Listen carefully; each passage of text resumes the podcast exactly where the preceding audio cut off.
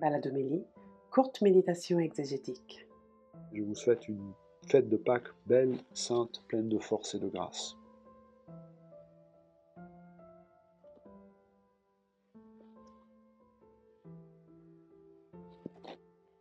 Bonjour à tous, bienvenue pour ce quart d'heure de commentaires exégétiques. Je voudrais saluer les frères canadiens qui nous écoutent parce que j'ai eu un petit message comme quoi euh, certains Canadiens euh, avaient reçu euh, ce balado, puisque c'est comme ça que l'on dit au Canada. Et ben, je suis très heureux de pouvoir vous rencontrer par le biais des ondes. J'espère que vous avez tous fêté et célébré une belle et sainte fête de Pâques, que vous profitez de cette semaine pascale pour continuer à méditer ces épisodes de la tombe vide et ces apparitions du ressuscité. Et dimanche prochain, dimanche, deuxième dimanche de Pâques ou dimanche de la divine miséricorde, nous allons encore célébrer une apparition du ressuscité avec les trois lectures qui nous sont proposées. Dans le livre des actes des apôtres, au chapitre 5, on nous fait un petit portrait de la vie de la communauté hein, après les célébrations, après la Pentecôte, après les baptêmes. Que font les disciples de Jésus? Eh bien, ils continuent d'aller dans le temple. Euh, c'est un élément factuel, ils sont juifs, ils sont baptisés, ils sont toujours juifs, et ils continuent de prier comme leurs pères leur ont appris à prier en venant au temple pour euh, rencontrer euh, le Seigneur Tout-Puissant. Mais il y a des éléments qui sont spécifiques à cette petite communauté que déjà leurs contemporains pouvaient remarquer, en tout cas c'est le témoignage que Luc nous en donne. Le premier élément spécifique, c'est celui de leur unité. Ils faisaient bloc, pourrait-on dire, à tel point que personne d'autre n'osait se joindre à eux, on voit bien qu'il faisait une expérience singulière à laquelle il y avait besoin d'être initié par la grâce du baptême. Mais cette unité que Luc souligne euh, fréquemment dans, les actes des apôtres comme le signe par excellence de l'œuvre de l'Esprit dans le cœur des croyants. Cette unité, elle, est complétée par une bonne réputation. Tous faisaient leur éloge. Euh, dimanche dernier, le jour de Pâques, on entendait euh, le témoignage de Pierre sur Jésus, là où il passait, il faisait le bien. Et eh bien voilà, on nous dit la même chose.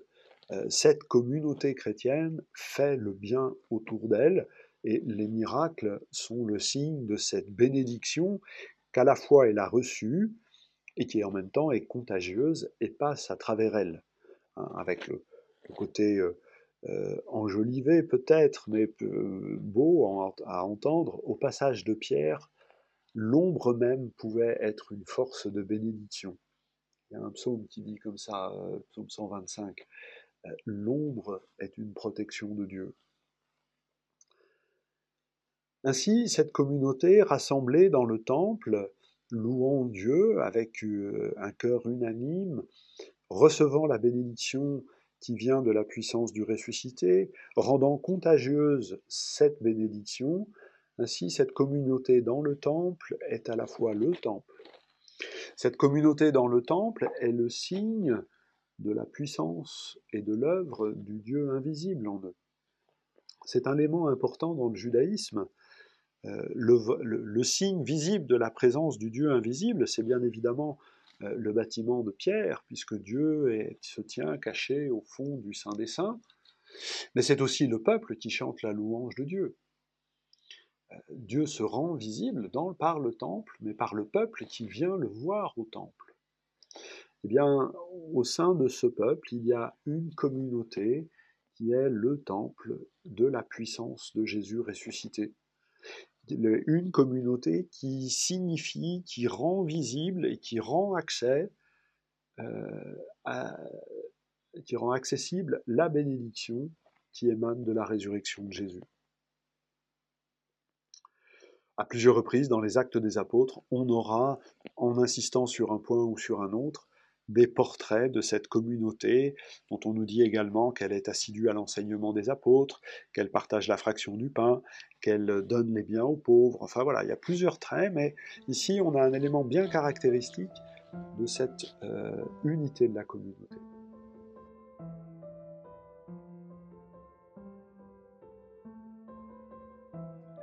La deuxième lecture euh, qui nous est offerte nous fait entrer dans le livre de l'Apocalypse. Et tout au long de ce temps pascal, nous aurons des extraits de ce livre de l'Apocalypse. Nous sommes ici au début, et on nous raconte comment Jean, un dimanche, hein, le jour du Seigneur, alors qu'il était réfugié à Patmos à cause euh, de la situation compliquée et, du martyr euh, que connaissait la, déjà la communauté, eh bien, il va bénéficier d'une apparition du Seigneur ressuscité. Il entend une voix qui l'appelle. Remarquez bien, je me retournais pour regarder quelle était cette voix. Jean se retourne pour voir la voix. D'habitude, une voix, ça s'écoute. Mais là encore, on, on retrouve un élément assez fréquent finalement dans la littérature apocalyptique. L'expérience mystique, voir le Seigneur ressuscité, est une expérience qui prend tout l'être, et la vision, et l'ouïe, et qu'y a-t-il de plus simple pour montrer cette plénitude de la pénétration euh, de l'expérience mystique que de croiser le champ sémantique de l'ouïe et de la vision, et c'est pour ça que euh, l'apôtre peut dire qu'il a vu la voix. Voilà. Mais qu'est-ce qu'il a vu? Ah, Il a vu le corps du Seigneur Jésus ressuscité. Un être euh, qui semblait un fils d'homme, avec une longue tunique, un vêtement sacerdotal, une ceinture d'or, parce qu'il a accès euh, à la présence de Dieu. Et que lui dit ce, Seigneur ressuscité, prêtre qui conduit à la présence divine Je suis le premier et le dernier. Sur le corps de Jésus se donne à lire le commencement et le terme de notre vie. Sur le corps de Jésus ressuscité, on peut lire que le terme, que le commencement et le terme de l'existence coïncident, que ce qui nous a mis dans l'existence, c'est la même force et c'est le même amour que celui qui nous attend au terme de l'existence. Ainsi donc, le sens de l'existence n'est pas à chercher en dehors d'elle-même, parce que c'est difficile de se dire que la vie prend son sens en dehors d'elle-même. Pourquoi n'a-t-elle pas son sens en elle-même? Elle a son sens en elle-même puisque le Seigneur Jésus, sur un visage d'homme, comme un fils d'homme semblable à tous les fils d'hommes, montre que coïncide le commencement et le terme de la vie. Celui qui a voulu l'existence et a voulu éprouver la vie du point de vue de la créature. Par la venue du Seigneur Jésus, le Créateur, a voulu savoir, éprouver, connaître ce que c'est que d'être créature dans le temps. L'Éternel n'a pas simplement voulu voir sa création d'en haut en disant tiens ça n'a pas l'air mal. Il a voulu éprouver avec nous et sur son corps, qui, ou encore une fois coïncide le commencement et la fin, euh, nous pouvons trouver ainsi le sens de notre vie comme un cadeau gratuit, donné, voulu pour elle-même. Et tout le livre de l'Apocalypse, les 22 chapitres qui vont suivre, décrit le sens de l'histoire parce que finalement, l'auteur de l'Apocalypse, à travers ses visions, à travers ses commentaires de l'Écriture, ne fait que décrire le corps de Jésus ressuscité qui lui apparaît.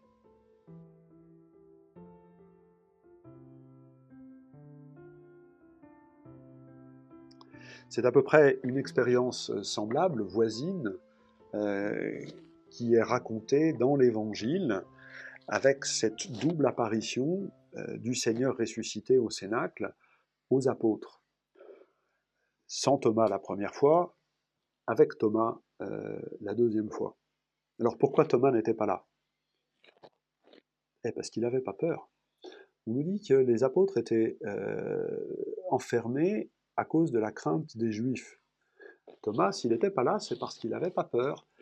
Euh, et ça nous est dit aussi au chapitre 11, quand il s'agit de prendre la décision de monter à Jérusalem pour aller euh, voir Lazare qui est malade, mais en fait qui était déjà mort. Euh, les disciples disent Oh là là, mais montez à Jérusalem, ça va mal se passer. Et Thomas dit C'est pas grave, nous mourrons avec lui. Thomas n'est pas là parce qu'il n'a pas peur. Et donc il va passer à côté de l'apparition du ressuscité. Dommage quand même. Sauf que l'apparition du ressuscité, ça a lieu tous les dimanches. Et en insistant là-dessus, Jean nous dit que tous les dimanches, à la messe, il y a l'apparition du ressuscité. Que la communauté chrétienne se constitue par ces apparitions eucharistiques du ressuscité de dimanche en dimanche. Et l'expérience de Thomas, c'est notre expérience à nous. Euh, Thomas, c'est un mot qui veut dire le jumeau. Thomas est notre jumeau dans la foi, celui qui n'était pas là le premier jour, comme nous, mais qui, le dimanche, peut faire l'expérience de voir le corps de Jésus comme le signe euh, par excellence.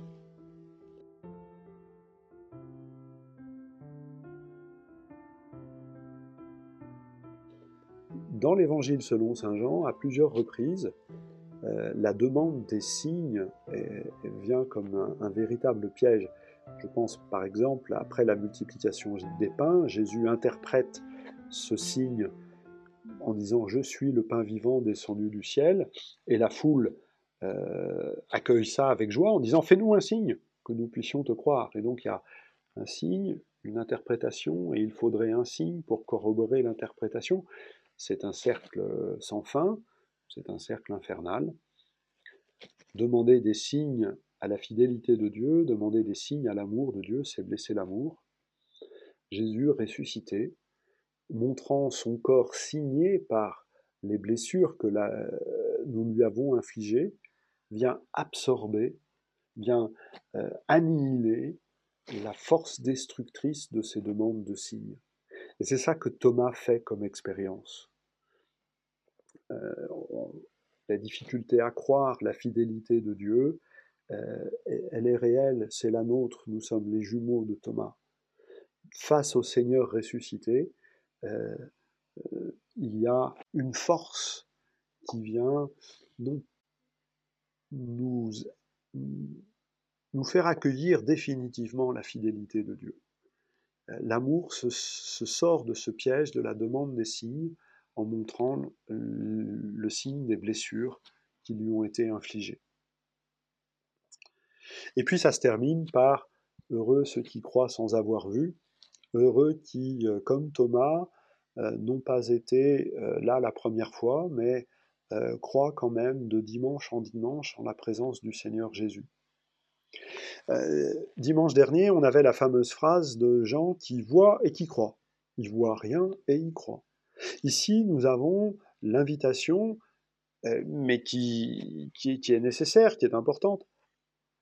Accepter de croire sans avoir vu, et, c'est bien l'expérience de Thomas, parce que Thomas n'a pas tout vu encore. Thomas n'a pas tout vu et il est invité à croire bien plus encore.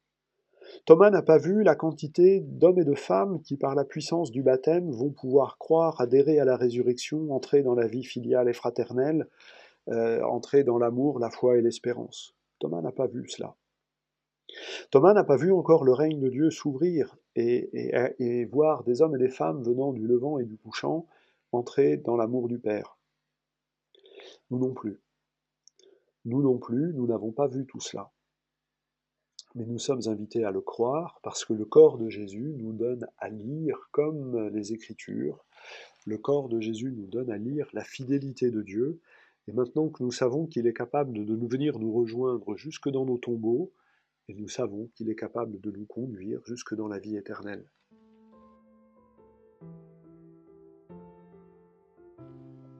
Voilà quelques éléments de réflexion qui nous sont proposés, à travers les textes qui nous sont proposés. Je vous remercie de euh, cet accompagnement, de cette fidélité. Je remercie tous ceux qui nous écoutent euh, du plus loin et je remercie toutes celles et ceux qui préparent ces enregistrements. Je vous souhaite un bon temps pascal et je vous dis à bientôt.